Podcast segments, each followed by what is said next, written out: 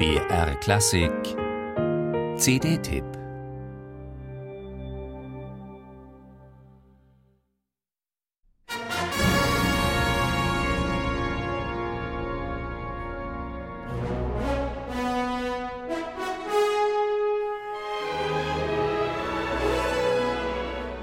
Zwischen diesen beiden Opern liegen Welten.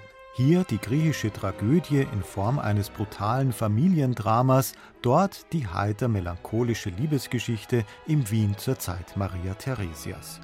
Hier hochexpressive und brutale Klänge an der Schwelle zur Atonalität, dort beinahe dissonanzfreie Walzerseligkeit.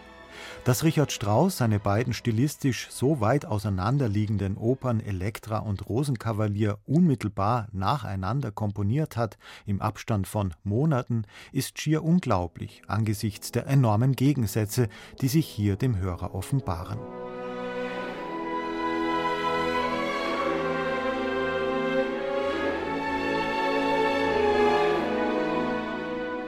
Während Strauss für den gefälligen Rosenkavalier selbst nach der Uraufführung eine Orchestersuite erstellte, die später von Arthur Roczynski ergänzt wurde und in dieser Form heute zumeist gespielt wird, blieb ein solches Werk für Elektra aus, was nicht weiter verwundert, denn gefällig ist diese Musik nun wirklich nicht. Der Leiter des Pittsburgh Symphony Orchestra und passionierte Strauß-Dirigent Manfred Honeck hält die Elektramusik aber auch ohne Gesangsstimmen für so bedeutsam, dass er aus der Oper in Zusammenarbeit mit dem Komponisten Thomas Ille eine zwölfteilige Suite erstellt hat. Denn, so ist Honeck überzeugt, das Orchester spiele die eigentliche Hauptrolle in dieser Oper. Es gehe weit über eine Begleitfunktion hinaus.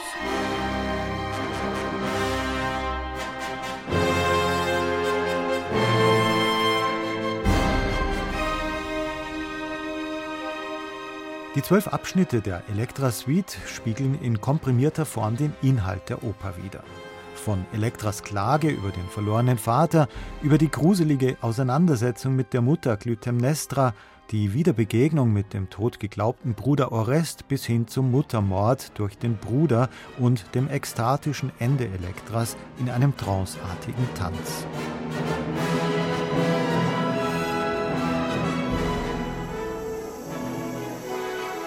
Die Übergänge sind mal mehr, mal weniger gut gelungen, die Exaltationen der Partitur aber überzeugend herausgearbeitet, wenngleich der Klang in der Aufnahme mit dem Pittsburgh Symphony Orchestra unter Manfred Honeck durchaus mehr Transparenz vertragen könnte. Honeck neigt eher zur Fülle als zur Klangdifferenzierung, was bei aller Ekstatik der Partitur doch eine zu einseitige Interpretationsweise darstellt zumal Honeck im Begleitheft den Farbenreichtum von Strauß Partitur explizit lobt. Zu hören ist das leider eher weniger. Enorm der Kontrast von der Düsternis der Elektrawelt zur hellen Welt des Rosenkavaliers.